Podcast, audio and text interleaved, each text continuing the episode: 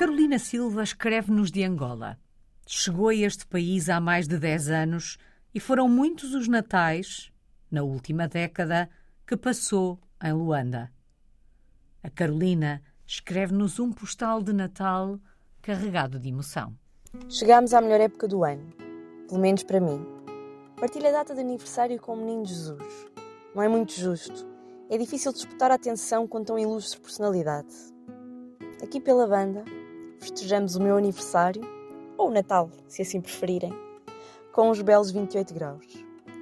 Na rua, sente-se o cheiro do pincho e do mofete, em vez do cheiro das castanhas assadas ou das lareiras das casas, que tentam suportar o frio da melhor forma.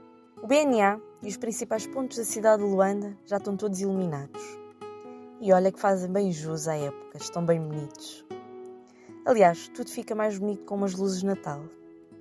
Eu em casa começo logo a fazer a decoração em novembro. Gosto de aproveitar as decorações de Natal. Porque isto passa tão rápido, quase que não aproveitamos. E fica tudo tão bonito. Apesar disso, às vezes é um bocadinho difícil sentir aquele verdadeiro espírito natalício. Quando na verdade o único desejo que temos é ir para a praia, dar um belo mergulho, refrescar, beber uma cuca bem fresquinha. E então, uma pessoa olha para o Pai Natal ali todo encasacado e até faz confusão. Eu gostava de começar a ver um pouco mais a versão de verão do Pai Natal. Ainda não tive a oportunidade de ver. Mas este ano vai ser diferente. Será um Natal diferente. Eu vou finalmente à Tuga, sentir o cheiro do pinheiro de Natal, das lareiras, tremer o dente com o frio e que já não sei bem o que é que é o verdadeiro inverno há sete anos. Há quem até vá dizer que se calhar por aqui não é o verdadeiro inverno, mas para mim é frio. E não sei bem se estou preparada. É que durante os últimos dez anos tenho passado sempre o Natal no calor. Vamos tentando manter as tradições portuguesas, tal como a maioria das famílias angolanas. Bacalhau na consoada, cabrito e peru no dia 25, muitos doces, muita bebida e, claro, uma casa cheia de amigos.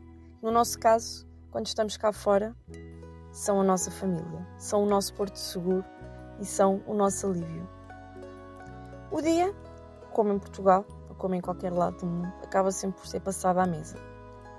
Com os breves intervalos, assim para nos refrescarmos, tentamos dar um mergulho quando é possível e aproveitar ao máximo este dia. Mas tendo em conta que este ano venha a Portugal, este ano, este dia vai ser diferente. Eu este ano já não vou ter a videochamada, vou trocar a videochamada então pelo abraço verdadeiro. Vou ter o cabrito da minha avó, vou ter o abraço da mãe, o nariz vermelho do frio e acho que possivelmente uma constipação, por não estar habituado ao frio. O Natal é uma época mágica em qualquer parte do mundo. No hemisfério norte ou no hemisfério sul, tento sempre aproveitar ao máximo tudo o que o Natal e o fim de ano nos proporcionam de bom. Aproveito então para desejar a todos um Feliz Natal. Obrigada, Carolina. Assim desejo-lhe festas felizes de Natal e de aniversário.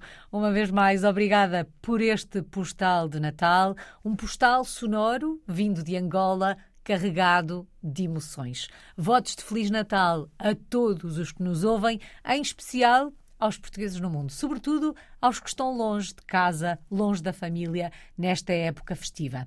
O Natal é já este fim de semana, mas ainda tenho muitos postais para ouvir. Feliz Natal!